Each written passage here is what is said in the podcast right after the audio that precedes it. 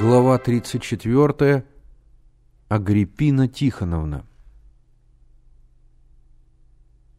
Медленно возвращался Миша домой. И так он не увидел таинственного незнакомца. Этот человек ушел через черный ход. И старик вел себя настороженно. И Борька жила сюда ходит —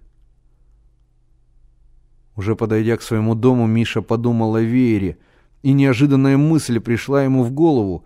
Когда старик свернул веер, он стал подобен ножнам, и кольцо, как ободок. Неужели ножны? Взволнованный этой догадкой, Миша побежал разыскивать Генку и Славу. Он нашел их на квартире у Генки. Слава линовал бумагу, а Генка что-то писал под диктовку Агриппины Тихоновны. Она диктовала ему с листка, который держала высоко над столом на уровне глаз. На кончик ее носа были водружены очки в железной оправе.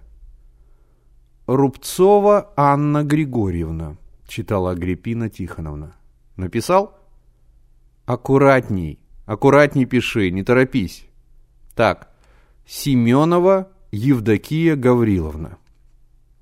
«Гляди, Миша!» — крикнул Генка. «У меня новая должность. Секретарь женотдела». Миша заглянул через плечо Генки.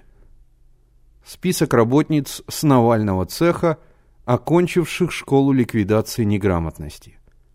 Против каждой фамилии стоял возраст. Моложе сорока лет не было никого. «Не вертись!» прикрикнула Агриппина Тихоновна. Весь лист измораешь. Написал? Написал, написал. Давайте дальше. И чего вы вздумали старушек учить?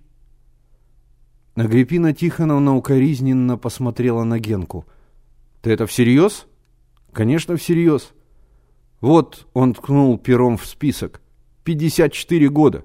Для чего ей грамота?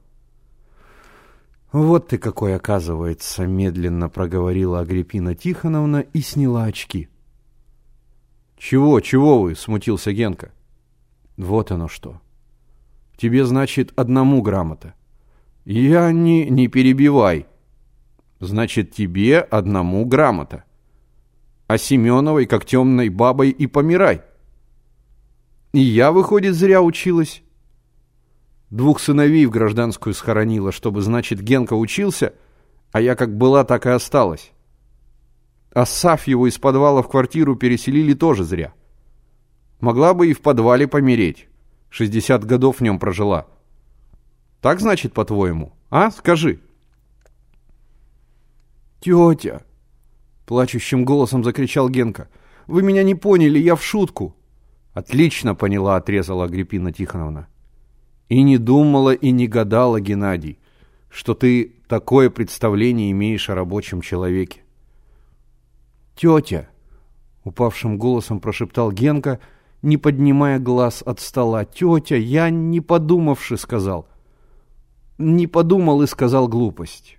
«То-то!» — наставительно проговорила Агриппина Тихоновна. «В другой раз думай».